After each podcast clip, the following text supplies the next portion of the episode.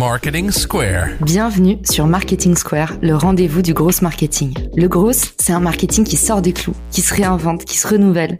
C'est aussi un mindset qui repose sur l'envie de se dépasser, de se détacher de ses opinions une bonne fois pour toutes et d'apprendre en continu. Si tu te reconnais dans cette description, que tu sois débutant ou expert, abonne-toi. Ce podcast va devenir ton meilleur allié. Je suis Caroline Mignot, grosse marketeuse et entrepreneur. Et chaque semaine, je partage sans compter des astuces concrètes, des méthodes actionnables, des idées utiles pour faire grandir ton business et rester à la pointe des nouveautés. Si cet épisode te plaît, tu peux le partager en me taguant ou lui laisser 5 étoiles sur Apple Podcast. Bonjour à tous et bienvenue dans ce nouvel épisode de Marketing Square. Aujourd'hui, j'ai le plaisir de recevoir Pierre Dron, qui est éleveur de marque, mais également l'auteur du livre Remarquable, paru récemment. Salut Pierre, comment ça va? Salut, ça va super bien. Je suis ravie de te recevoir. Aujourd'hui, ce qu'on va dérouler ensemble, c'est finalement la méthode en quatre piliers pour rendre sa marque personnelle ou professionnelle remarquable. Première question, je sais que tu as une approche un petit peu différente du why. Le why, c'est un petit peu la base pour pouvoir construire sa marque. Tu mmh. valides? Mmh, Ouais, complètement. En fait, c'est un des piliers. En gros, il y a effectivement quatre piliers, comme tu viens de le dire. Euh, et le premier pilier, qui est souvent le pilier le plus euh, restrictif quand on parle de marque, c'est celui de l'identité, parce quand on parle marque, souvent on se dit ouais, bah, c'est l'identité, le nom, le logo, euh, le visuel, etc. Et pour moi, en fait, la marque c'est bien plus qu'une simple identité.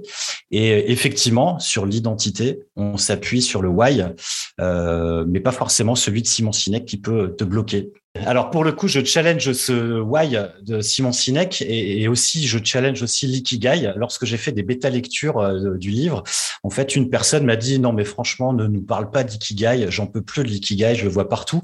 Et effectivement, l'idée pour moi, c'était de faire en sorte de rendre ces deux concepts euh, beaucoup plus simples, faire en sorte que ce soit beaucoup plus actionnable.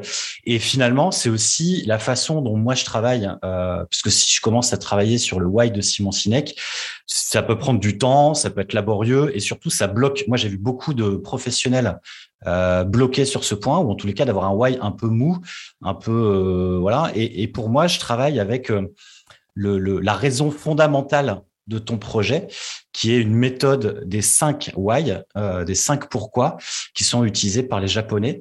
Et en fait, quand tu te poses cinq fois la question pourquoi, pourquoi, pourquoi, pourquoi, tu remontes vraiment à l'essence euh, de euh, de ton pourquoi et ça simplifie les choses. Dans le livre, je donne un exemple qui est un exemple, tu vois, assez farfelu, mais c'est l'idée d'un, en fait, en cours, un de mes étudiants s'est endormi et euh, à la pause, je chope entre quatre yeux, je lui dis qu'est-ce qui s'est passé, donc il m'explique, bah voilà, je suis sorti hier, je lui dis pourquoi t'es sorti, et je lui ai fait l'exercice des cinq why, et on est remonté, et en fait, à la fin, il est remonté en disant ouais, bah, je me suis fait inviter par les copains, j'ai pas pu dire non, donc je sais pas dire non. La raison fondamentale, c'est que il se sentait euh, pas assez grand, tu vois, pas assez euh, euh, bien dans ses baskets. Ce qui a été un impact assez fou, c'est que ça a été sans doute l'un des l'une des meilleures notes que j'ai données en fin d'année à cet étudiant. Donc tu vois, de, de quelqu'un qui s'endormait et qui savait pas vraiment ce qu'il faisait là, euh, c'est devenu quelqu'un d'impliqué et de vraiment euh, vraiment à fond sur son projet. Ces cinq why marchent pour tout le monde, tu vois. Ok, donc morale de l'histoire, en fait, si on est un de tes élèves, euh, il vaut mieux pas raconter des mythos.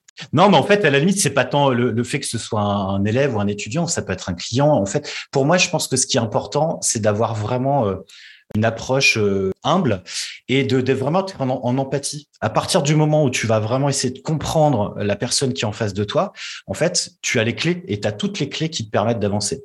Donc, ça va un peu plus loin que juste le why. Euh, juste le why. Et je pense que ça, c'est valable pour n'importe quel entrepreneur. L'empathie, tu vois, euh, c'est euh, comment je vais connaître mon client, comment je vais comprendre ce qu'il a besoin pour lui apporter la bonne chose au bon moment, au bon endroit, quoi. Donc, volet numéro un, l'identité de la marque, avec du coup en, premier volet la méthode des 5 why pour faire vraiment ressortir les raisons profondes. Étape numéro 2 partie 2, on part de tes valeurs qui en fait vont te permettre de donner le bon état d'esprit pour réussir. Et le bon état d'esprit, c'est finalement, je suis bien dans mes baskets, je suis bien dans ma tête, j'ai confiance en moi, j'ai confiance en mon projet, et donc je, je, je, j'illumine le monde qui m'entoure, et donc ça me permet d'être un peu plus en phase et d'être un peu plus tranquille, tu vois, sur sur mon activité. Donc l'idée, c'est effectivement, euh, si on doit résumer, c'est il faut que tu sois bien, et voilà comment tu peux être bien. Il y a différents différents leviers sur lesquels tu vas pouvoir bosser, et notamment la définition du succès ou de la réussite, quoi. Ok.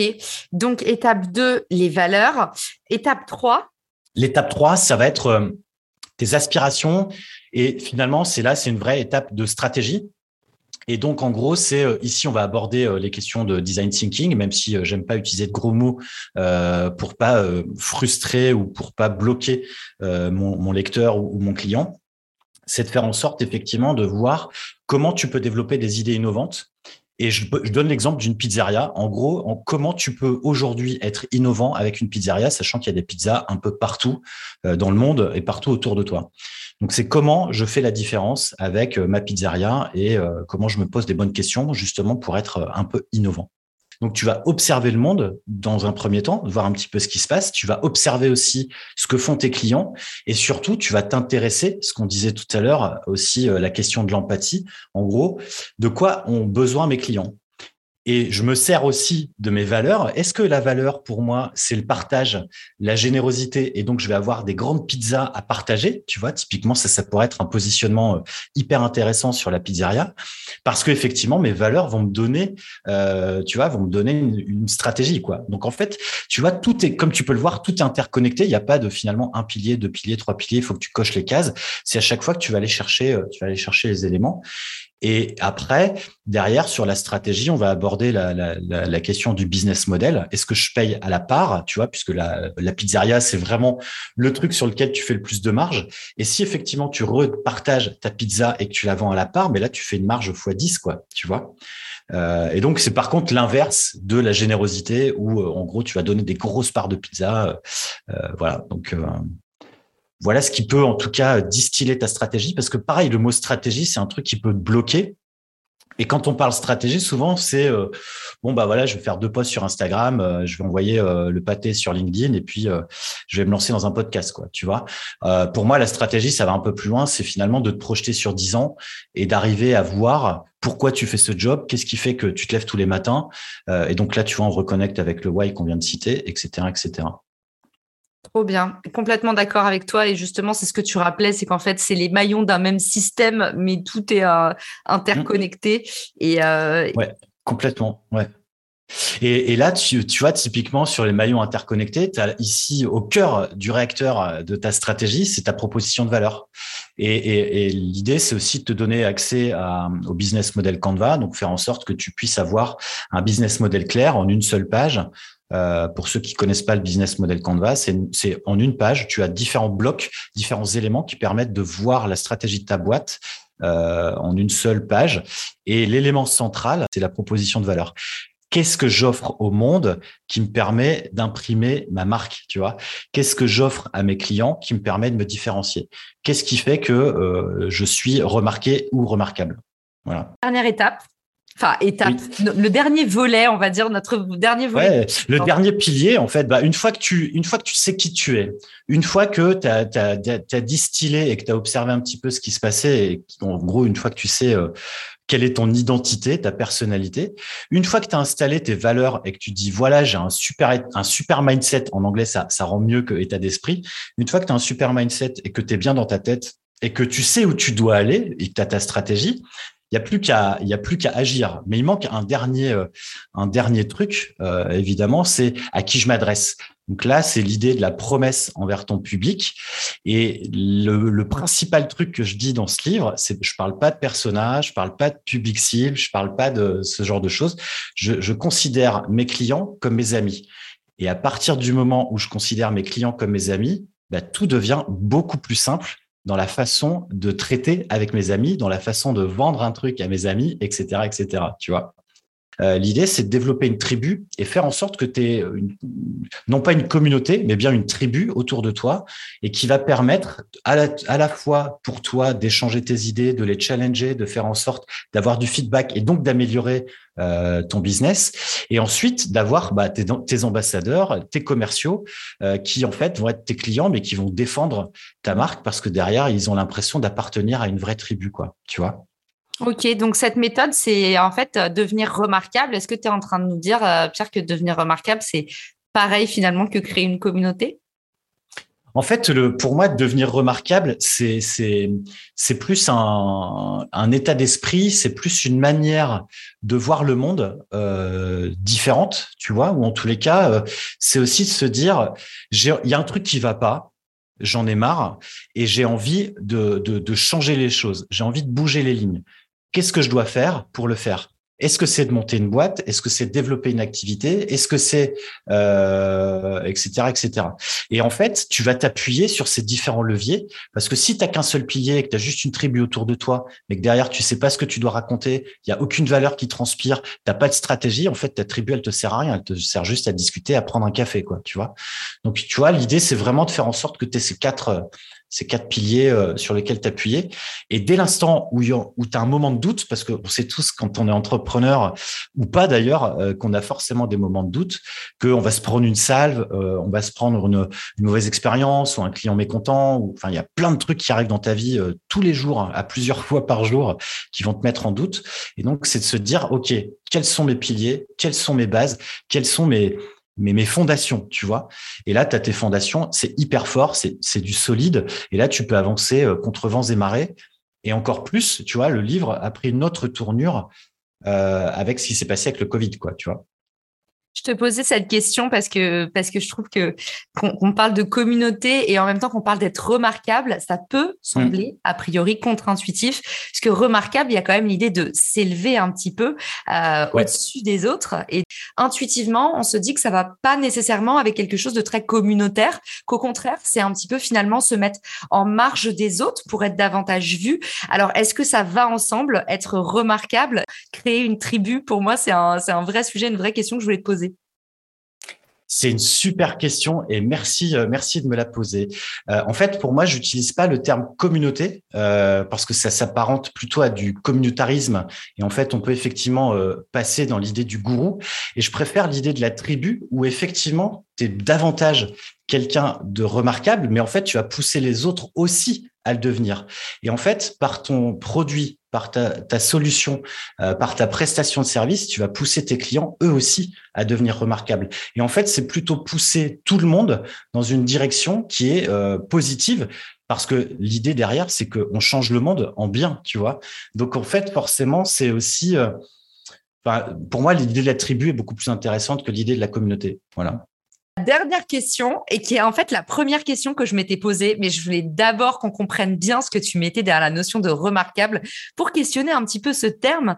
Alors du coup, aujourd'hui, il y a un peu une injonction à être euh, sans arrêt euh, ultra visible, à faire différemment des autres. Parfois, ça peut être un peu fatigant. Je sais que tu es sur LinkedIn comme moi, donc euh, à force, quand tout le monde veut être différent, bah, ça donne pas nécessairement des bonnes choses. Est-ce que aujourd'hui, on est obligé d'être remarquable? Est-ce qu'il y a une injonction à être remarquable? En fait, si je pousse les gens à devenir remarquables, c'est pour changer les choses de façon positive. Donc l'injonction, elle n'est pas dans le fait d'être, elle est plutôt dans le fait de faire. Tu vois, l'idée, c'était vraiment non pas d'être remarquable, parce que tout le monde s'en fout, tu vois, dans l'absolu. Et puis en plus, c'est éphémère. Je suis remarquable aujourd'hui, mais demain, je ne le serai pas. Par contre, dans le fait de faire des choses et de pousser les autres à faire quelque chose, et là, tu réponds à un vrai besoin.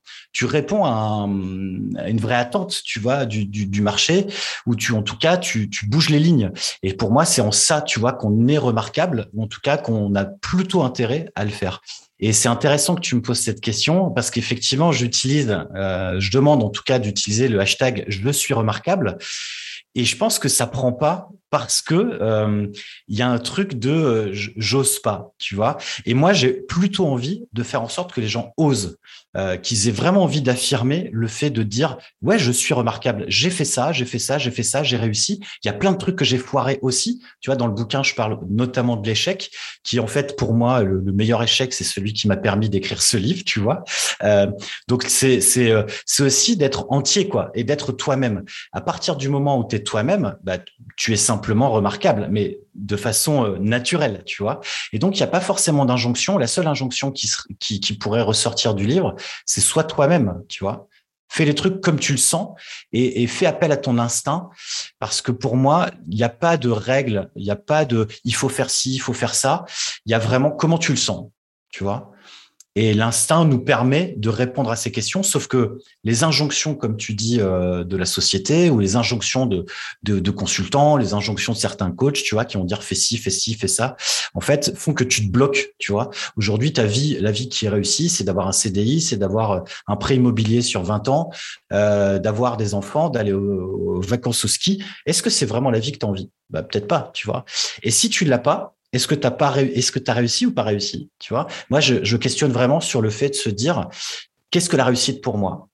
Et à partir du moment où j'ai défini ma propre réussite bah, tout devient beaucoup plus simple quoi Très clair. Donc, pour ceux qui nous écoutent, vous l'aurez compris, la définition de Pierre, c'est finalement être remarquable, c'est donner plus d'impact à ses actions et pas nécessairement euh, suivre des vanity métriques comme la visibilité ou autre. C'est au sens vraiment très viscéral du terme.